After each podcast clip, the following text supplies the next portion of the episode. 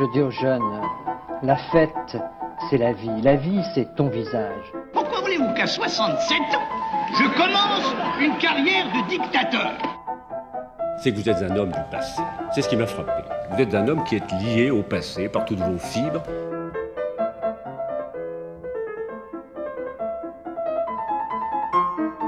Bonne nuit les petits, faites de beaux rêves, tonton veille sur vous. C'est la réforme oui, la chienlit non. J'assume pleinement la responsabilité de cet échec et j'en tire les conclusions en me retirant de la vie politique après. Je vous demande de vous arrêter.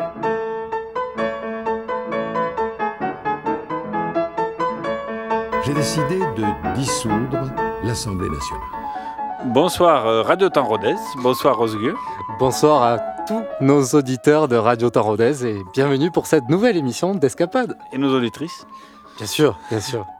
Et euh, nouvelle é- émission sur un sujet euh, pas du tout d'actualité. Bien qu'on va fêter les 100 ans de notre sujet euh, bientôt, Exa- exactement, l'actualité c'est que c'est les 100 ans.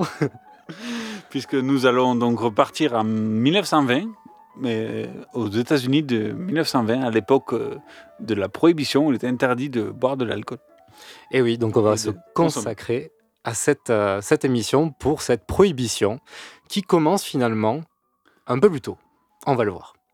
En tout cas, de nos jours, il est difficile de croire qu'il y a 100 ans, aux. États-Unis, nous étions en pleine prohibition d'alcool. Difficile d'imaginer que cette Amérique si libérale, pourfendeur de toutes sortes de libertés, puisse, au sortir de la Première Guerre mondiale, interdire tout simplement la vente et la consommation de l'alcool sur son sol. Peut-être qu'il y a 100 ans, ils n'auraient jamais imaginé qu'on puisse être confiné chez soi. euh, Eh oui, interdit, voilà. tout évolue. Et donc, euh, et pourtant, nous vous proposons de plonger donc dans cette longue histoire de la prohibition qui commence un siècle plus tôt, donc au début 19 du 19e siècle, et extrait d'un documentaire diffusé sur Arte. et qui va poser les bases, vous allez voir. On dit que les Anglais ne font rien sans avoir le ventre plein. Mais les Américains, eux, ne font rien sans un verre à la main.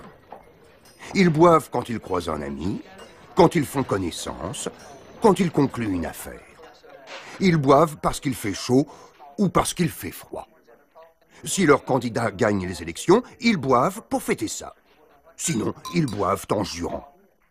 Ils commencent à boire tôt le matin et s'arrêtent tard le soir. Ils acquièrent ce goût très jeune, boivent toute leur vie jusqu'à leur mort prématurée. Capitaine Frédéric Marriott. Voilà, on tenait, ça, ça pose les bases.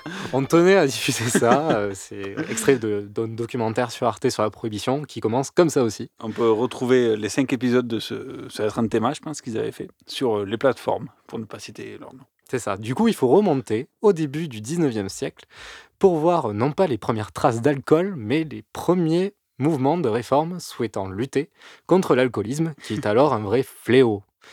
On nomme ces factions les mouvements pour la tempérance, qui souhaitent la fermeture des bars, des tavernes, des saloons, bref, plus d'alcool pour les ivrognes, plus d'alcool du tout.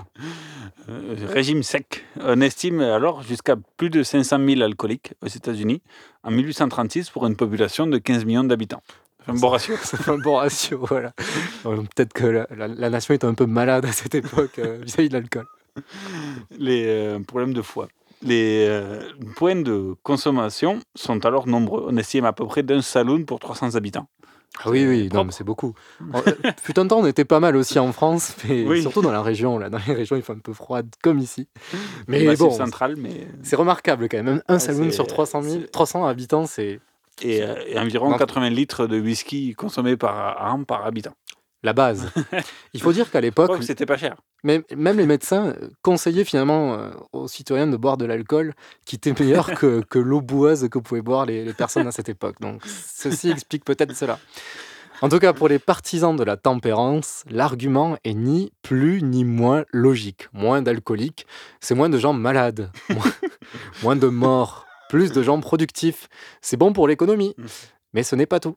Pour les partisans, l'alcool est un obstacle à la cohésion sociale, à la création d'un maillage sain.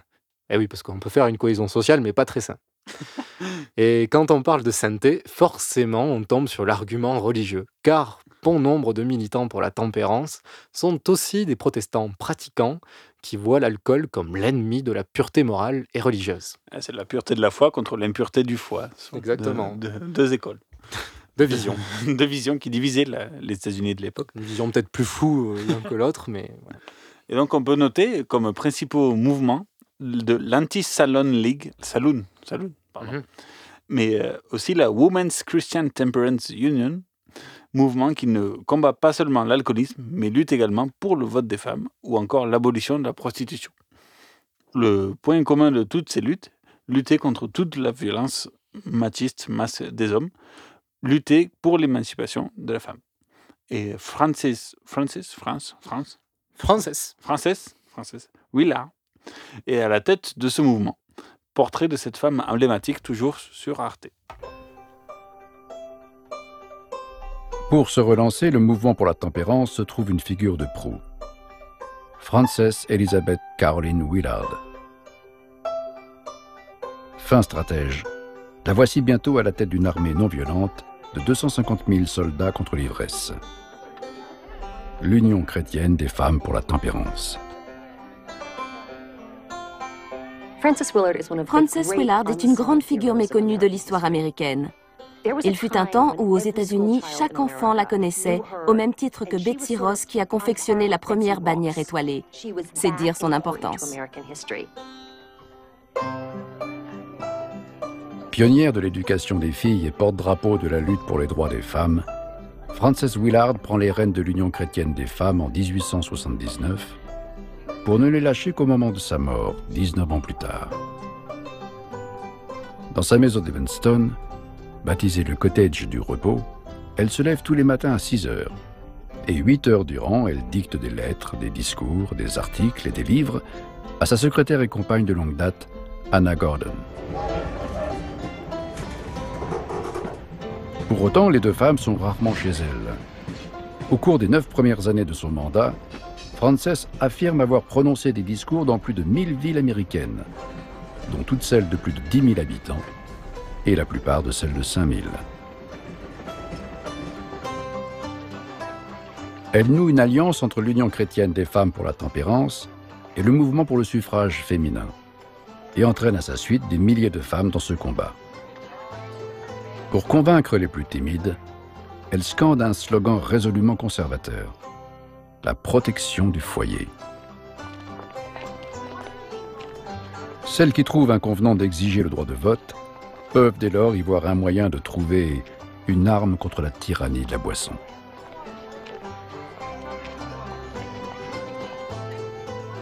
C'est une guerre en Amérique. Une guerre de mères et de filles, de sœurs et d'épouses. Une guerre entre les vendeurs de Rome et la religion. Deux mondes à couteau tiré. Il ne peut y avoir qu'un seul vainqueur. Mais lequel? Frances Willard. Beau texte. Beau texte. Et ben, ben, exemple de personnage. Mais c'est ça qui est intéressant, c'est qu'on a une personne qui représente à la fois le progressisme, Ouais. puisque euh, quand même l'émancipation des femmes, le droit de vote des femmes, qui sera accordé d'ailleurs par la suite, euh, c'est quand même quelque chose de bah, d'extrêmement voilà novateur pour l'époque, euh, qui va à l'encontre de pas mal de conservatisme, d'idées reçues, etc. Puis d'un autre côté, bah, on a quelque chose de très puritain, puisque la base est quand même religieuse, quoi. Hein, et ce mouvement est donc à la fois puritain et clérical. Et aussi progressiste, comme Voilà. tu viens bien de le préciser, ça les, les trois piliers de, mais, et de, de toute la contradiction en fait qui va occuper euh, tout notre récit pendant une petite heure.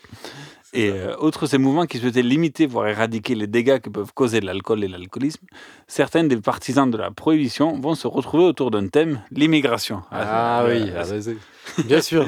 et c'est les bons blancs qui, eux, ne boivent pas, pour le coup. Les bons blancs euh, d'origine euh, nés sur le sol états-unien.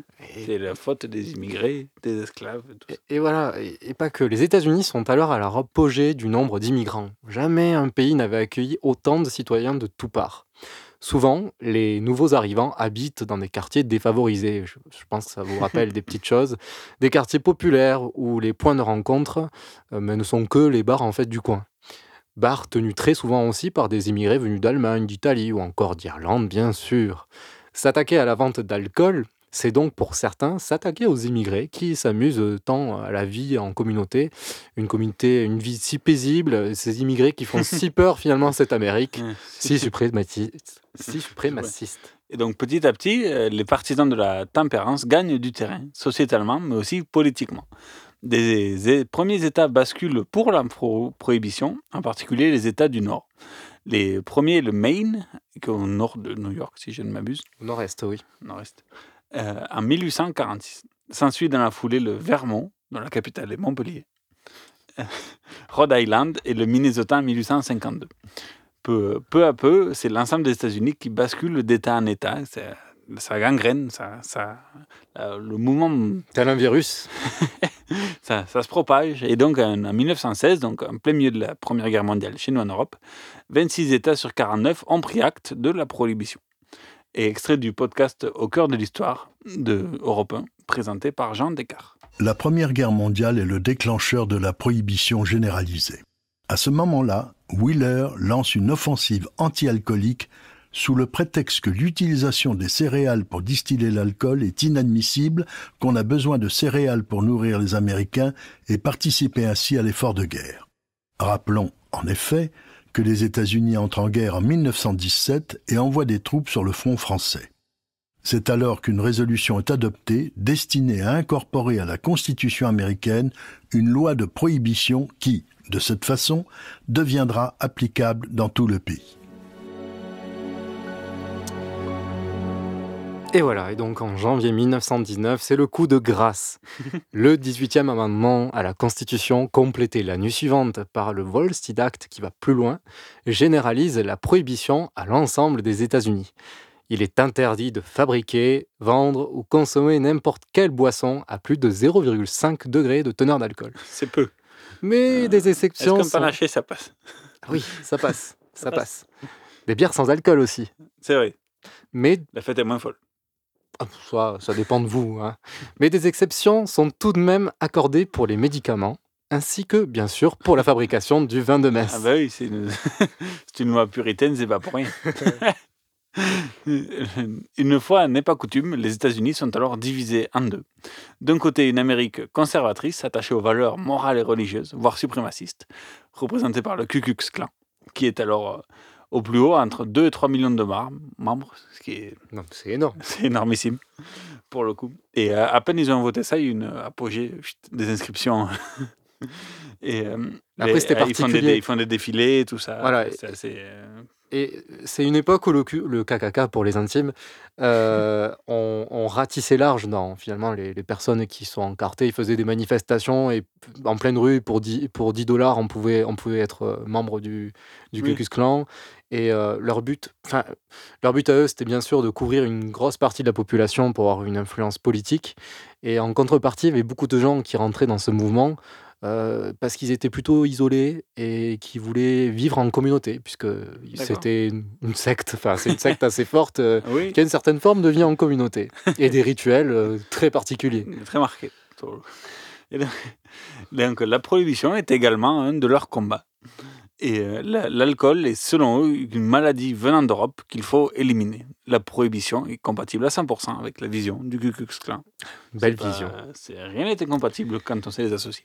Voilà, tous les abolitionnistes sont convaincus d'une chose. À la sortie de cette satanée guerre, la Première Guerre mondiale, l'Amérique doit se retrouver autour de valeurs saines, apaisées, retrouver le chemin du travail, subvenir aux besoins familiaux.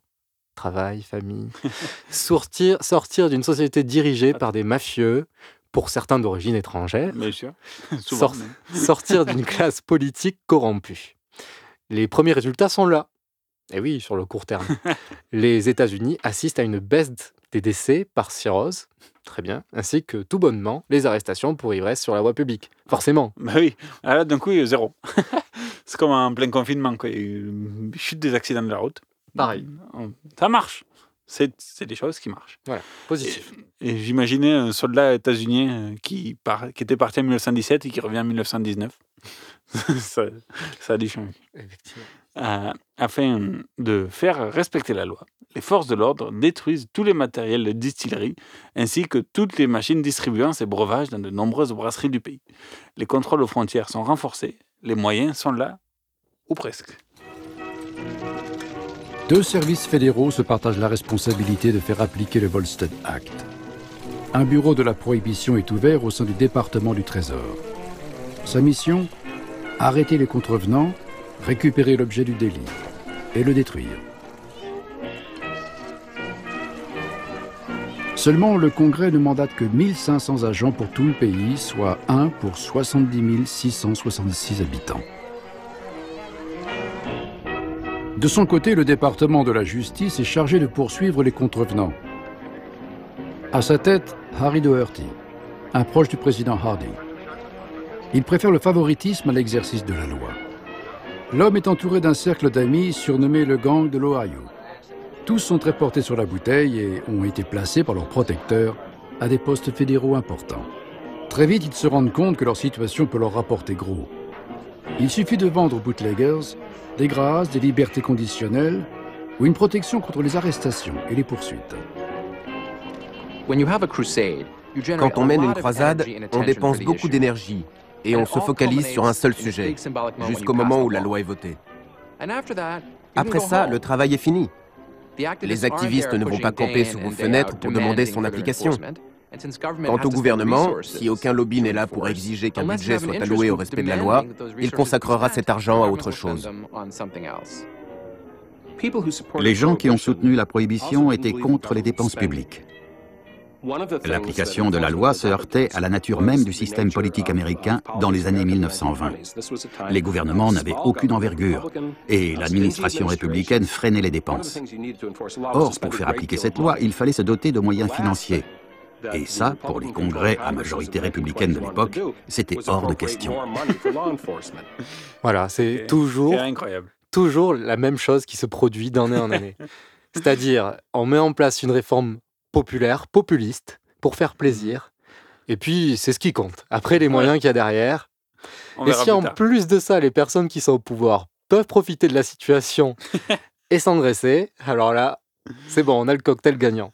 Donc voilà. Et en plus, le fait qu'il ne faut pas trop dépenser euh, parce que les républicains sont anti-dépenses publiques. Mais voilà, c'est Ça fait un flic pour 70 000 habitants. Beaucoup de citoyens vont malheureusement perdre leur boulot aussi pendant cette période, que ce soit pour la fabrication, la distribution ou la vente des produits d'alcool. D'autres vont se reconvertir dans la vente de soft ou de bière sans alcool, tant bien que mal. Cela fera d'ailleurs le bonheur d'une jeune entreprise, Coca-Cola, qui double alors sa valeur boursière. Autre conséquence dont on oublie, c'est l'abandon de la production d'éthanol, très économique pour alimenter alors les engins agricoles. Dorénavant, c'est interdit et du coup, on le remplace par le pétrole. 100% pétrole. Puisqu'à l'époque, en plus, les États-Unis étaient un grand pays producteur de pétrole. Et euh, de, de l'autre côté, les adversaires de la prohibition sont souvent vent debout contre cette décision qui entrave la liberté individuelle, évidemment. Beaucoup regrettent qu'il n'y ait pas plus de nuances dans la prise de décision, car si beaucoup sont d'accord sur les désastres de l'alcoolisme, c'est davantage l'excès d'alcool qui est problématique et non sa consommation occasionnelle. Bah oui. Et surtout que beaucoup de ceux qui ont fait la loi étaient aussi des consommateurs. Comme on l'a pu écouter dans l'extrait audio. C'est assez, ça qui est fort. En fait. Aussi, les anti-prohibitions mettent le doigt sur un argument fort intéressant.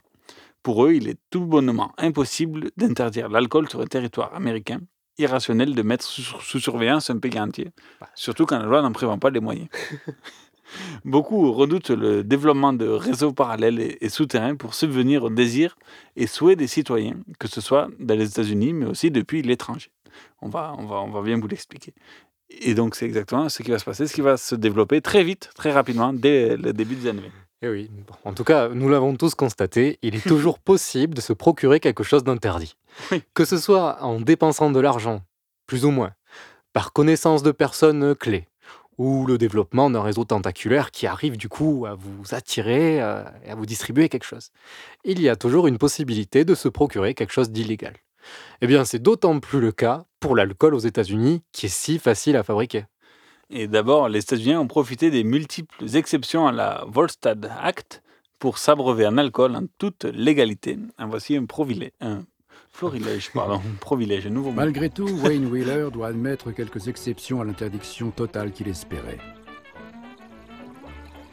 En pratique, boire de l'alcool n'est pas illégal, ni même en fabriquer chez soi pour sa consommation personnelle. Les particuliers et les clubs privés sont autorisés à conserver toutes les bouteilles achetées avant l'entrée en vigueur de la prohibition. Les plus riches mettent à profit les 12 mois que dure la mise en place de la loi pour faire des stocks avant la date fatidique. À Manhattan, le Yale Club engrange suffisamment de bouteilles pour étancher la soif de ses membres pendant 14 ans. Une durée ô combien prophétique. Les élus des régions productrices de pommes obtiennent la poursuite de la fabrication du cidre pour, disent-ils, préserver l'activité des épouses d'agriculteurs dans les vergers. Les fabricants de potions alcoolisées gardent leur licence, tout comme les quelques distilleries autorisées à fabriquer du whisky, destiné en théorie au seul usage médical.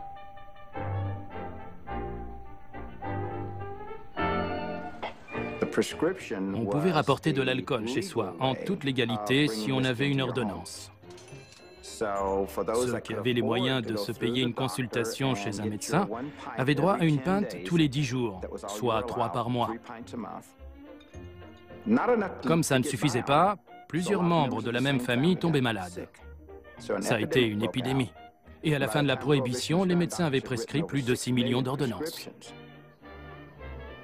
Les fabricants d'alcool industriel, nécessaires pour des usages allant de la fabrication d'après-rasage et d'antigel à celle des fluides d'embaumement, peuvent eux aussi rester ouverts à la condition d'obtenir une licence de l'État. Le vin utilisé dans les églises et les synagogues reste lui aussi autorisé.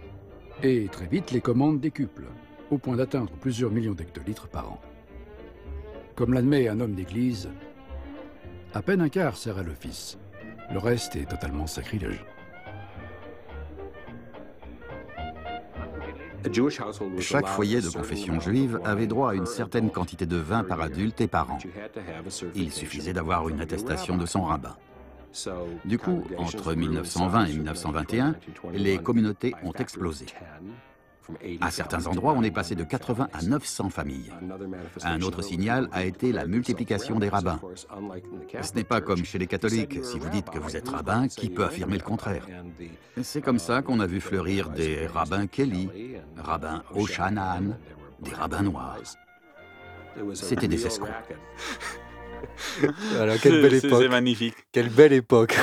quelle créativité. De truander tout, mais légalement. Ah oui, tout à fait.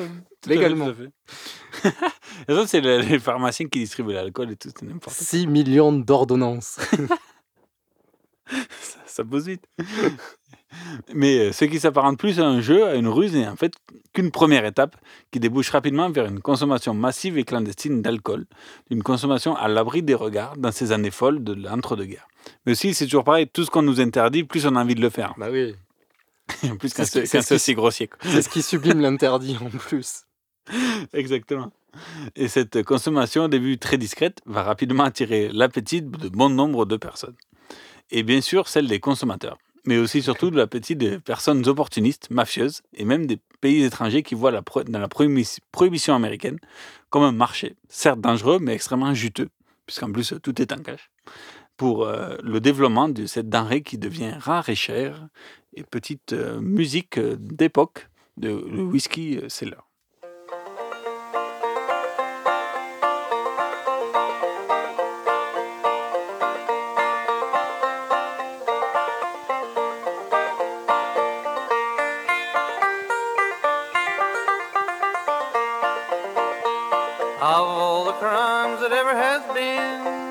Selling whiskey is the greatest sin. It caused more misery, pain, and woe than any other crime I know. So get out of the way, you whiskey seller, for you ruin many of a clever feller.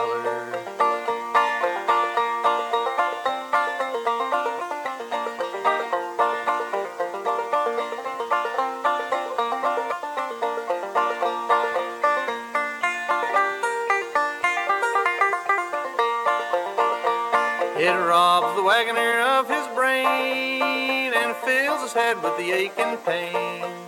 And oft times in the ruts is found a feeling upward for the ground. So get out of the way, you whiskey seller, for you ruin the many of a clever feller.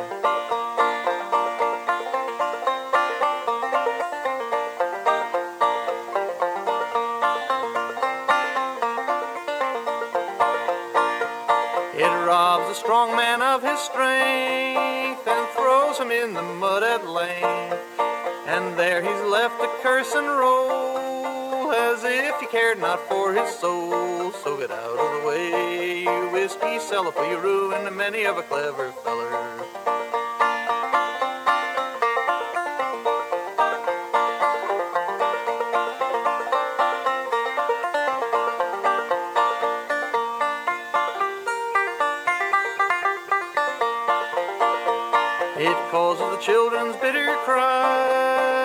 Tears to gush from the mother's eyes. It causes them to cry for bread as hungry they are than to bed. So get out of the way, you whiskey seller, for you ruin many of a clever feller. Et voilà. Petit vendeur de whisky. Petit hommage. En tout cas, vous, vous écoutez bien Radio Temps Rodez et Escapade. Nous sommes là jusqu'à de 18h à 19h. Ou sinon, vous nous écoutez pour une rediffusion ou un podcast. Tout à fait. Merci de nous écouter et on va continuer du coup. Notre On- belle aventure. Voilà. on- Ah, c'est une belle aventure. Puisque pour l'instant, c'était assez joyeux, c'était assez Voilà. drôle, de voir cette folie euh, humaine euh, dans tous les sens du Cette terme. créativité. Ouais, ouais, c'est vrai, vrai. Mais il n'y a pas eu que des côtés positifs. Non. Voilà. Euh, Toute euh, pièce a un revers, toute, chaque médaille a son revers. Voilà. Donc, on rentre petit à petit dans un- ce marché de grande consommation qui est pris en charge cette fois-ci par des organisations mafieuses, particulièrement des mafias italiennes, juives et européennes, juives euh, est-européennes Euh, et po- Polonais et russes, principalement. voilà, irlandaises. Et oui, Qui toujours les étrangers. Qui ont fui l'Union soviétique. Toujours les étrangers, hein. Puis les Russes, c'est pas les derniers dans le domaine. Et ce qui, non plus. ce qui est encore plus drôle ou consternant, c'est que bah, euh, ils se tirent dans les pattes ces différents euh, gangs, on va dire, et dans le dos pour contrôler le marché, parce que c'est malheureusement ça allait par de, de Pas que danser, pistolet. quoi. Et en moyenne, en Ah, 1900, La fameuse mitraillette Thompson. Voilà. C'est celle qui avait le, le chargeur rond dessous, là, qu'on voit dans films Ouais, d'époque. ouais, ouais, d'accord. Et en moyenne, donc en 1930, un États-Unien moyen consomme autour de 80 bouteilles de whisky par an, toujours, hein, dans cette En moyenne. Comme quoi, il y a peu de choses qui ont changé au final. Sauf, sauf qu'en 1836, il y avait 15 millions d'habitants, et en 1936, il va y en avoir beaucoup plus. Oui, c'est vrai. Ça fait beaucoup, du coup beaucoup plus de bouteilles. un marché qui est encore plus grand et qui a à conquérir. En plus, on estime que la demande d'alcool était de 70% supérieure à l'offre. Bon, du coup, on comprend, hein, quand il y a un déséquilibre comme ça entre l'offre et la demande, en général, ça tire les prix vers les hauts. Ce qui laisse place libre aux grandes organisations, aux ambitieux et à l'américain moyen. Oui, car euh, un peu tout, quand étais folle de personnes se mettent à fabriquer leur alcool à la maison. Puisqu'un alambic se trouve en vente libre, évidemment. Puisque c'est c'est voilà, c'est autorisé d'avoir un alambic à la maison. Et c'est- On n'est pas à une incohérence près, Denis. Donc, euh, on peut aller au supermarché acheter un alambic et ça vous coûte autour de 7 dollars, ce qui représentait plus ou moins à l'époque une journée de travail. À peu près. Donc, c'est pas excessif. Non, c'est surtout que ça vaut le coup. Voilà. Et en épicerie, on vend du jus de raisin concentré, où c'est marqué sur la boîte, euh, prêt à laisser fermenter tout seul, et ça se transformera en vin. C'est marqué, mettez-le dans une cocotte fermée, et vous aurez du vin. quoi. De- en, mais c'est ça, c'est légal dans une épicerie. Et en addition, le, le vin de basse teneur en alcool est autorisé dans certains États à la vente. Parce que l'État fédéral interdit l'alcool, mais les, les États en particulier adaptent la loi plus ou moins strictement aussi. Ce qui complique encore plus la chose. Et euh, ce, qui, ce qui laisse la belle part donc, aux viticulteurs de Californie, qui au début de la période, la tonne de raisin coûtait 9 dollars. À la fin, elle en coûtait 375.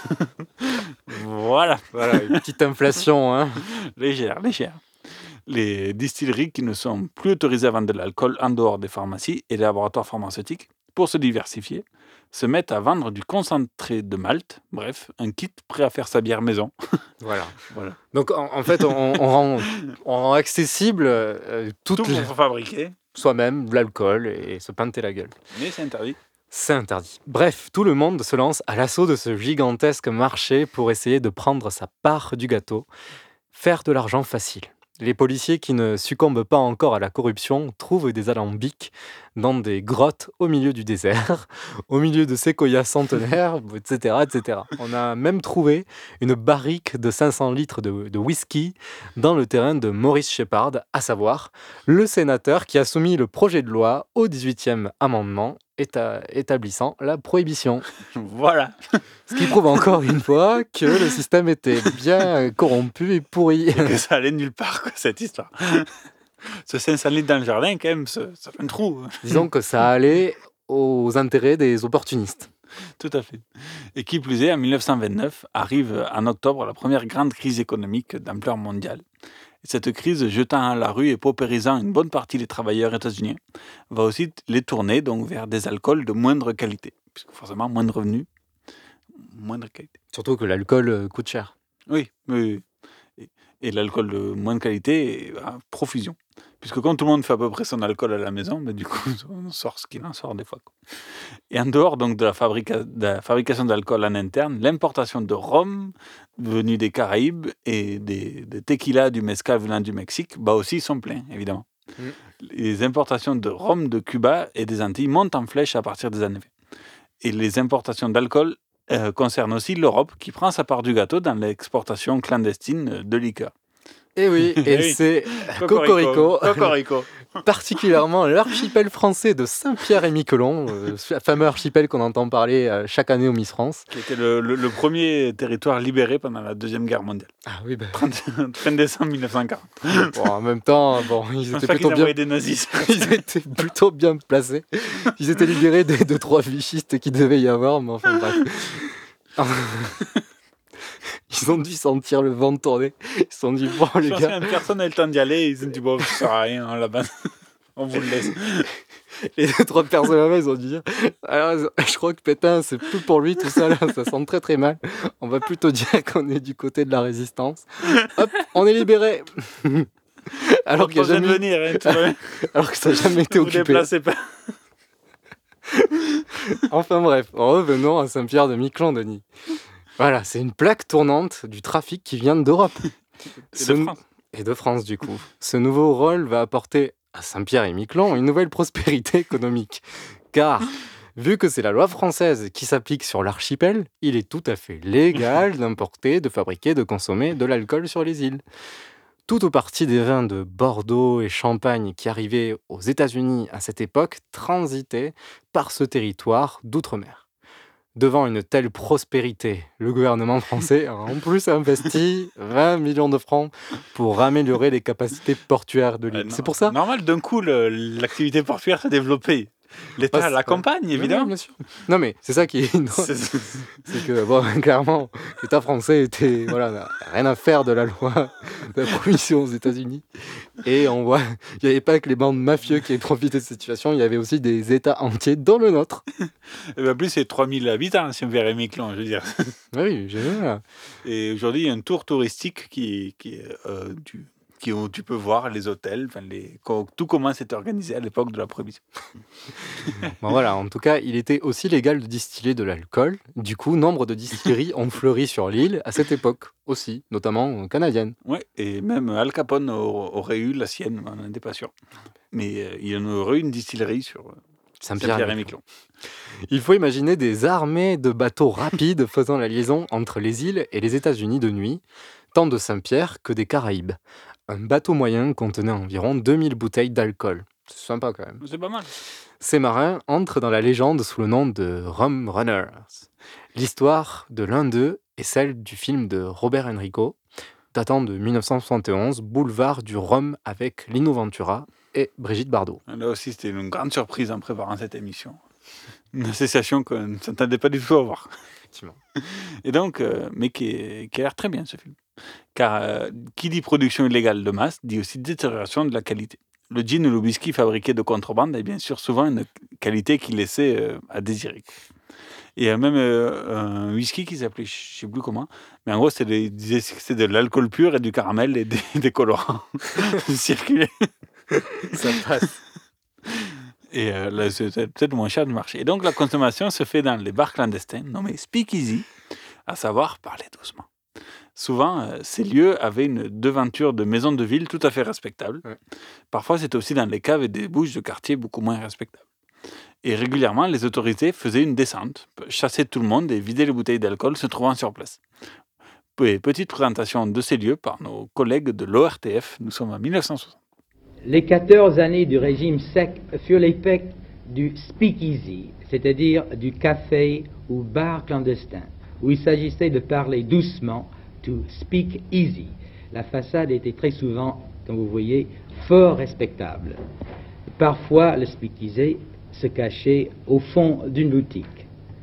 Le locataire qui habitait derrière cette porte grillagée était souvent réveillé au milieu de la nuit par des buveurs à la recherche d'un speakeasy. D'où cette affiche. Ce n'est pas un speakeasy, no speakeasy. Les speakeasy étaient connus aux initiés. Il suffisait de posséder une carte de membre pour être ami. Et voilà, et notons aussi que les speakeasy ont rouvert un peu partout dans le monde, mais parce que ça fait plus branché. Voilà. Ah bon? Ah oui, vous pouvez avoir des speakeasy euh, dans Paris, où vous rentrez devant une devanture de laverie, et puis en fait, vous avez un petit code qui communiquait sur Internet. Et là, vous rentrez dans l'arrière-salle, où vous avez le bar. D'accord, mais on n'est pas obligé de parler doucement. Peut-être, hein, euh, ça dépend. Vous pouvez faire de l'ASMR aussi avec, euh, je pense. C'est-à-dire de l'ASMR C'est parler comme ça, très doucement. Et ça, ça fait plaisir aux, aux podcasteurs et aux personnes qui écoutent les podcasts. D'accord. Voilà, Mais en tout cas, on revient. Revenons à nos Revenons. Euh, la période de la prohibition s'accompagne aussi d'une escalade de violence dans la société états-unienne de l'époque. On compte environ 703 règlements de compte liés directement au trafic illégal d'alcool. Les plus emblématiques d'entre eux étant celui du 14 février 1929, triste date, dont nous reviendrons plus tard dessus. Enfin, triste. Elle est devenue triste cette année-là. Tout à fait. Tout le, tout le territoire, en particulier urbain, se divise en zones d'influence et de contrôle des différents groupes de crimes organisés. Le fameux syndicat de crime. Mais aussi, euh, de syndicat, quoi, c'est super drôle. Mais aussi euh, le de distillateurs indépendants. Car même des honnêtes commerçants de l'époque ancienne doivent désormais se plier aux demandes des mafias, sous peine de payer très cher leur refus. Et sur la côte ouest, New York et Washington, un grand nombre d'anciens saloons se sont reconvertis en marchands de glace. Ben voilà. Fallait bien. Ben voilà. Certains sont restés honnêtes. Et là, on va écouter On the Gin Gin Ginny Shows. Show sur les côtes du Gin Gin. Voilà. Vous êtes bien sur Escapade.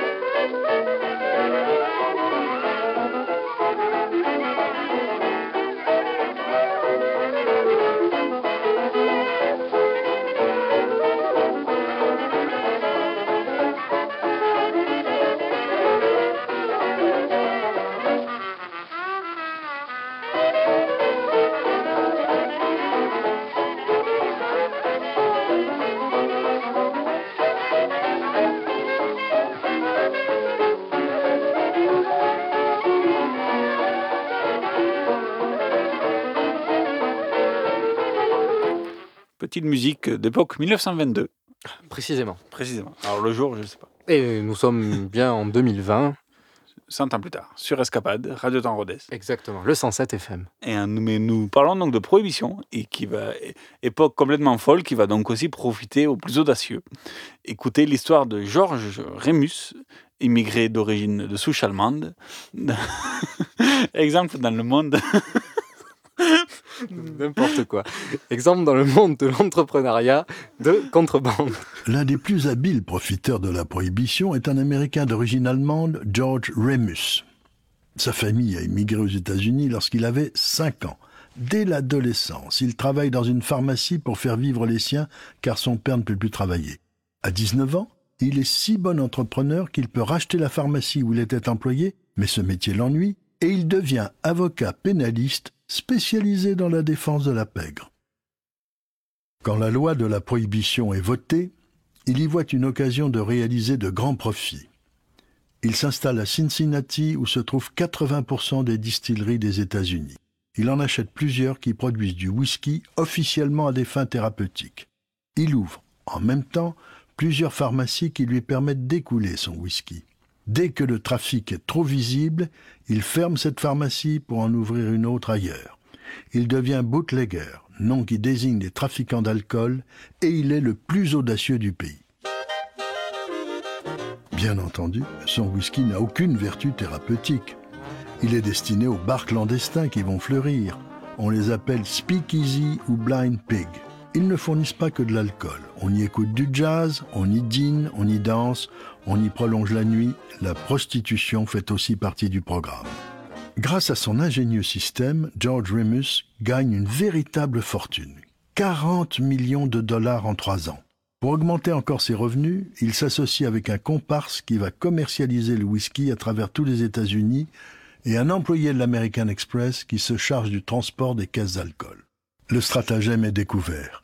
Il arrête son commerce sans être démasqué.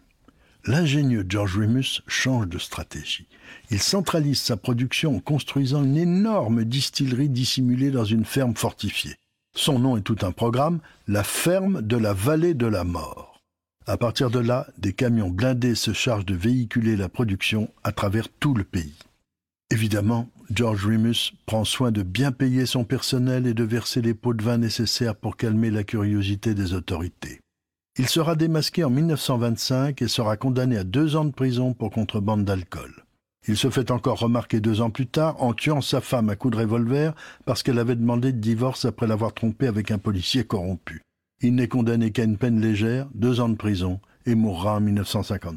Et voilà, une peine légère. une peine légère. Et c'est le plus gros contrebandier, deux ans de prison. Bref. Belle époque. Belle époque. George Remus qui aurait inspiré Francis Scott Fitzgerald pour euh, son personnage de Casby le Magnifique. D'ailleurs. Et on ne peut pas évoquer cette période sans vous présenter la figure tutélaire des mafias de son temps. Alfredo Capone, dit Scarface, le balafré car il avait trois balafres à la joue gauche euh, remontant une bagarre dans sa jeunesse, parce qu'il était quelqu'un d'assez bagarreur. Hein. voilà, je cherchais un peu. Euh, voilà. Al Capone, du coup, est né en 1899 à Brooklyn, quartier populaire de New York. Sa famille étant d'origine napolitaine. Encore des étrangers. Toujours. Au décès de son père en 1920, Al Capone devient homme de main d'un bar de la mafia new-yorkaise où l'on trouve aussi des tables de jeu et de la prostitution. Ah, classique. Joli, joli cocktail. Petit à petit, son audace plaît, son intelligence est remarquée, et il est invité à Chicago par Johnny Torrio pour le rejoindre. Donc, Johnny Torrio est alors le chef de la mafia des Italiens locales, où ils viennent prendre la, la tête après l'assassinat de son oncle. C'est comme ça que ça marche. Son patrimoine mafieux est alors estimé à l'époque à 10 millions de dollars par an, entre les tripots, les barrageux et le trafic d'alcool, notamment de la bière, qui commence. Le gang de Torrio est aussi à la pointe de la contrebande d'alcool avec le Canada, puisque c'est pas loin de Chicago. Oui. Et rapidement, par des faits d'armes qui le mettent en valeur, dont un double assassinat, auquel il ressort sans condamnation, Al Capone monte graduellement dans la hiérarchie de la mafia italienne de Chicago. Al Capone est un homme très, loyal, mais aussi très discret, qui lui fait sa force. Et quand tu disais qu'il y avait euh, voilà, une contrebande euh, rivale au Canada, euh, rappelons aussi qu'au Canada, il y avait de la prohibition. Oui, oui. oui. Donc c'est vraiment tout le continent nord-américain qui est rentré dans ce délire. D'où Saint-Pierre et Miquelon, son poste clé. Voilà. Position stratégique. Voilà. Un avant-poste français bien placé. En 1923, poussé par l'élection de William E. Tever, maire de Chicago, peu coopératif qui avait fait fermer 7000 bars clandestins, Torio et Capone déplacent leur quartier général du 4-2 jusqu'à Low Home Inn. Oui, tout à fait. Home Inn. Oh, C'était un immeuble, en fait, Voilà. qui était complètement à leur cause. Et donc c'est à Cicero, dans la banlieue de Chicago, et donc hors de la juridiction du maire de Chicago. Car jusqu'alors, la mairie de Chicago, de tradition républicaine, est très facilement corruptible. De là à faire un... Oui, non, mais c'est c'est un maire qui avait eu trois ou quatre mandats et qui, bon, D'accord. oui. euh, ses acquaintances avec la mafia n'étaient plus approuvées. La mafia de Chicago arrose sans concession tous les niveaux de l'autorité locale, dont celui du maire. En 1929, sont estimés à 30 millions de dollars les pots de vin versés par l'organisation d'Al Capone. C'est quand même... Bah oui, Un beau budget. c'est le ruissellement. le ruissellement qui se Voilà. fait vers le bas hein, par la C'est un mafia. beau budget. Beau budget. Et lorsqu'un maire démocrate est en passe de devenir maire de, Chi- de pas de Chicago, de Cicero, les troupes de Capone et Torrio font des pogroms contre les Voilà. soutiens démocrates. Ils vont péter la gueule aux gens qui vont en campagne. Ils sont même euh, foutus de- dans un coma léger euh, le, un gars qui était candidat comme secrétaire à la mairie. Je veux dire, c'est aller loin. Bah oui. Ils bourrent les urnes à la force. Bon, bref, ils sont capables de tout. Lors d'un échauffement avec 70 policiers, le frère de Capone, Ralph, trouve la mort. Mais le candidat démocrate gagne les élections et Al Capone, depuis son fief de Cicero, devient président du syndicat du crime organisé de Chicago. Non, bon, C'est des républicain qui gagne euh, petite bévue. Ah, c'est un républicain. Pardon. ah, ok. Donc, donc on Donc, comprend en mieux. gros, ils ont gagné. Voilà. Et donc, euh, Al Capone, à 26 ans, 27 ans, s'impose, pour le coup. Et, euh, car la ville est divisée en zones d'influence. Les Italiens de Al Capone et Torrio, la mafia sicilienne de Chicago, les Juifs polonais et russes d'une part, et les Irlandais d'autre part. Chacun sa zone. Chacun sa zone. Chacun son réseau. J'ai mon réseau. Moi, moi, son réseau. Voilà. On partage pas. Et tout va bien se passer si chacun reste sur ses plates-bandes. Or, en 1929, les Irlandais, qui contrôlent les quartiers nord, essayent de chipper un camion destiné à Scarface, Al Capone. Ce qui ne va pas rester impuni, le reste raconté par Franck Ferrand en 2012. Et le 13 février, la veille de la Saint-Valentin, le chef du gang, George Moran, a rassemblé ses hommes et il leur explique qu'il a réussi à détourner un camion initialement destiné au balafré. Scarface, tout le monde comprend de qui l'on parle évidemment. On me l'a proposé par téléphone, dit-il, le prix était raisonnable, j'ai accepté. Ce camion sera là demain matin à 10 heures. Donc, comité d'accueil pour le camion le lendemain. Lendemain 14 février, il neige à Chicago euh, comme très souvent. Euh, euh, pour tout vous dire, à 10 heures du matin, il fait tellement sombre qu'on a été obligé d'allumer les lumières. On a même allumé l'enseigne lumineuse du garage SMC Cartage Company. Au bout du corridor qui mène aux différents box, il y a sept hommes du gang du Nord qui attendent donc le camion. À 10h20, une Cadillac noire, semblable à celle qu'utilise la police, arrive à ce moment-là devant l'immeuble. Elle bloque l'entrée, cinq hommes en descendent, il y a trois policiers en uniforme et deux en civil, ils ont au point les revolvers, et les voilà qui au pas de course entrent dans le garage, haut les mains et les gangsters obéissent. À quoi bon protester? Avec la police de Chicago, on est habitué, vous savez, à l'époque, euh, on s'arrange toujours. En ligne face au mur. Alors les sept hommes qui attendaient le camion s'installent, le visage tourné euh, le long du mur du fond. Personne ne voit les deux civils qui accompagnaient les prétendus euh, policiers entrer à leur tour dans le garage. Il y en a un qui porte une mitrailleuse Thompson avec une bande de 100 cartouches de 45 et il ouvre le feu. Euh, c'est un carnage indescriptible. Les sept gangsters sont littéralement plaqués contre, contre le mur et ils s'écroulent. Le deuxième civil s'approche à ce moment-là avec un fusicier, un canoncier, vous savez, double canoncier, et il envoie à chacun une double charge de chevrotine comme ça à bout portant. Voilà ce qui s'est passé dans ce garage ailleurs le 14 février 1929. Euh, alors, il faut que les, les malfaiteurs sortent du garage. Maintenant, ben, c'est assez facile. Les deux qui sont en qui sont en uniforme euh, ont fait lever les, les, bras aux autres et tout le monde sort comme ça, comme si euh, la police, à l'issue d'une fusillade, venait d'arrêter des malfaiteurs et l'on voit dans le quartier la foule applaudir. Ils sont contents. On a arrêté les, on a arrêté les gangsters. Bravo, bravo. Voilà, euh, bravo pour cette énième tuerie. Chaud. Ah, c'est. Et oui, voilà. En tout cas, Al Capone était en vacances en Floride à ce moment-là, donc c'était un super alibi pour se disculper de ce crime. Voilà, car Al Capone avait euh, une vision euh, macro pour dire les choses. Il voulait, il prenait ce business d'alcool et tous les autres comme euh, un autre, il voulait s'étendre à l'Amérique et non pas que sur Chicago. Mmh, mmh. L'appât, l'appétit. Oui. Ce crime va porter encore plus à la lumière les activités de, de mafia de Chicago en particulier. Et à l'époque, le président nouvellement élu, Hoover, président républicain, va mettre les moyens dans la lutte contre le crime organisé il va entre autres créer le FBI pour essayer de remettre la main de l'État fédéral états-unien dans le contrôle de la situation qui devient intenable. Ça part en cacahuète, partout. Le 5 juin 1931, un des proches collaborateurs, puis, Al Capone, est arrêté pour fraude fiscale. J'aime beaucoup quand même voilà, la raison, fraude fiscale, pour les crimes, mais on verra ça plus tard. Hein. Il est poursuivi. Ah, il faut motif d'inculpation. Il est poursuivi sans relâche par les troupes d'Elliot Ness et autres agents surnommés les Incorruptibles.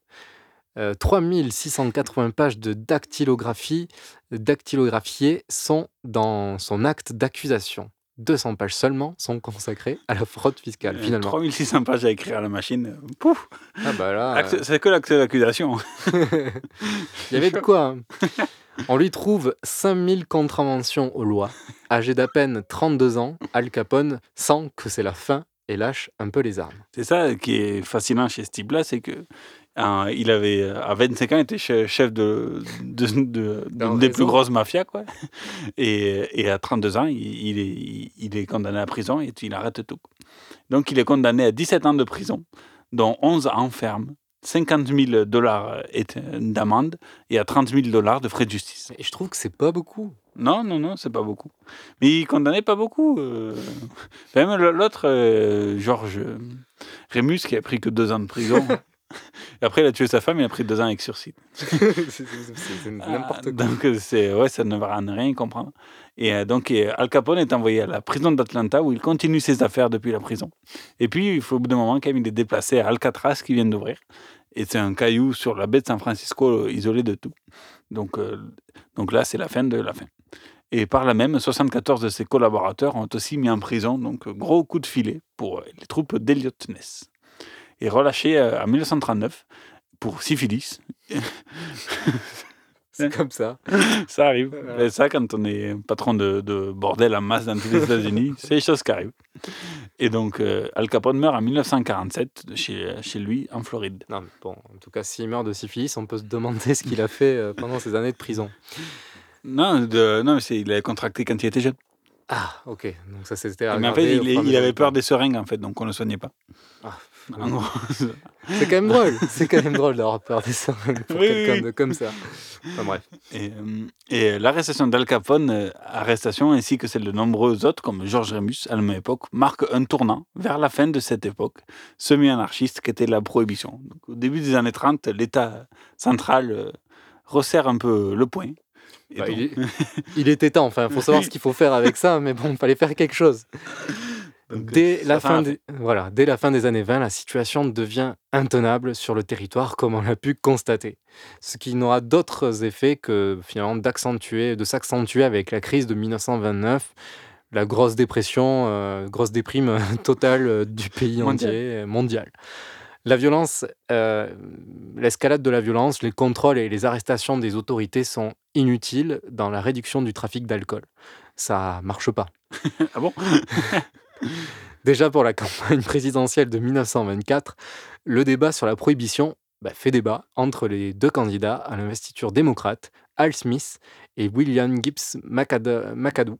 Donc c'est deux ans après ou trois ans après euh, que ça soit mis en place. Quoi. Oui. Déjà, ça faisait pas l'unanimité. ça faisait pas l'unanimité, mais euh, ce qu'on peut voir, c'est que le débat a lieu, que ce soit dans le camp démocrate que dans l'autre camp républicain.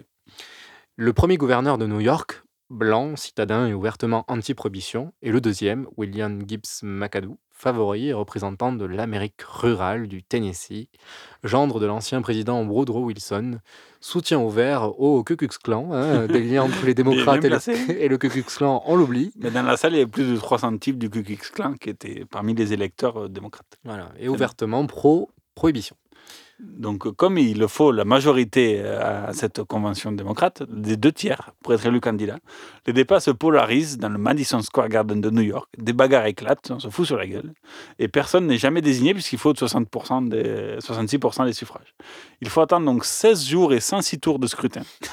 On dirait, on dirait l'élection de René Coty. c'est ça. Pour qu'au bout de l'épuisement, c'est Charles W. Bryan, gouverneur du Nebraska, qui, qui je sais pas, demandait qu'est-ce qu'il faisait là et qui emporte la mise. Comme René Coty. Exactement. C'est qui fait le moindre move au bout d'un moment, c'est lui qui gagne. Et à la présidentielle, il se fait éclater par Calvin Coolidge, républicain, qui devient président et maintient le régime prohibitionniste pour 4 ans de plus. Et en 1927, la noble expérience, comme on appelait ça la prohibition, est un désastre évident, mais qui allait l'admettre politiquement? Et donc, lors des élections présidentielles de 1928, le gouverneur de New York, Al Smith, dont on vient de parler, est choisi comme candidat démocrate. Il est wet, humide, donc contre euh, la prohibition. Mm. Au cours des élections traumatisantes, Smith perd contre le candidat Herbert Hoover, un autre protestant qui n'est pas prêt à perdre son capital politique en accordant des concessions aux demandes des buveurs. Voilà. Parce que l'autre, il s'est mouillé et paf, c'est retour de pédale. Et donc, c'est en 1932, avec l'élection du président démocrate Franklin Delano Roosevelt, que tout le monde connaît, que la donne va enfin changer. Déjà, les États-Unis sont empiétrés dans une crise, celle de 1929, et Roosevelt a été élu sur le programme du New Deal, la nouvelle donne, un programme de relance économique sans précédent, qui sera d'ailleurs euh, pris comme exemple par beaucoup de pays dans le monde. En 1933, il légalise la bière avec un taux supérieur à 3,2%, non jusqu'à 3,2%, ainsi que les vins légers et les cidres. Doucement. Doucement. Et les femmes des paysans peuvent continuer à travailler. Voilà. Et un peu plus tard, en décembre 1933, le 21e amendement a pour effet d'annuler le 18e qui avait instauré la prohibition. Parce que ça qui était compliqué aussi, c'est qu'on ne peut pas abroger un amendement de la Constitution. En fait. Ça s'empile. voilà.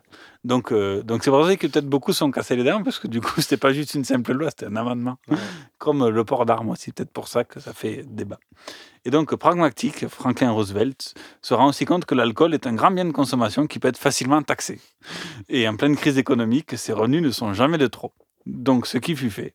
Et aujourd'hui, ce sont les États qui ont la même mise en termes sur le, de politique sur l'alcool, mais l'État fédéral qui récolte les taxes. Et voilà. Bon, mais voilà, puis on va s'écouter euh, pour terminer l'émission. Euh, Musique euh, nommée Al Capone d'Ennio Morricone, du film Les Incorruptibles, qui est sur l'histoire d'Al Capone, qui est très, très, très, très recommandable. Vous êtes bien sur Radio Temps Rodez, et puis on écoute la dernière ligne droite de l'émission.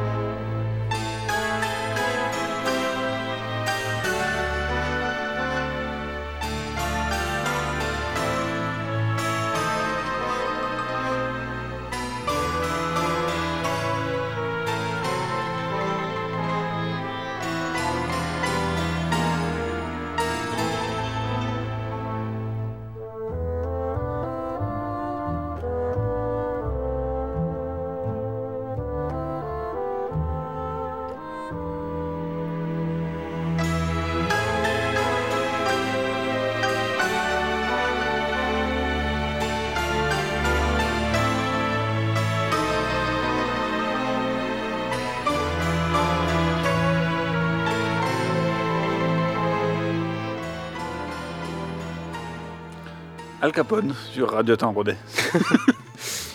N'ayez pas peur. Merci de nous avoir écoutés pour cette 52e euh, émission d'Escapade. On les compte.